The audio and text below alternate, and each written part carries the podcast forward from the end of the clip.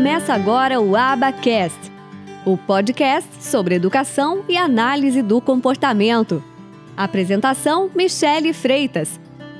Um oferecimento do Instituto de Educação e Análise do Comportamento. O AT pode fazer esse plano de intervenção ou só o supervisor? O AT pode fazer e o supervisor supervisionar?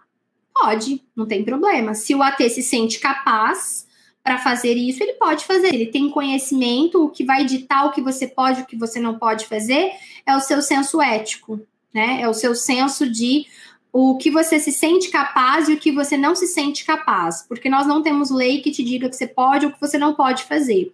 É, mas eu sempre falo para as pessoas se basearem no seu senso ético, de que, o que eu me sinto capaz. Você pode ter AT, por exemplo, aqui, aqui nosso, do IAC, que formou com a gente, que está formando agora, que é a turma 1 mas acabou agora, ah, que vai saber mais do que pessoas que fizeram pós-graduação, determinadas pós-graduações em análise do comportamento e que não aprenderam absolutamente muita coisa, né? Então, eu tenho certeza que os nossos alunos aqui vão dar show é, e vão dar aula para supervisor, porque o conhecimento que está ali eu garanto. Se ele estudou, se ele aproveitou, se ele foi para a prática supervisionada, se ele perguntou, se ele assistiu a aula direitinho, se ele estudou, ele vai ter conhecimento para fazer coisas que muitas pessoas com pós-graduação não sabem fazer.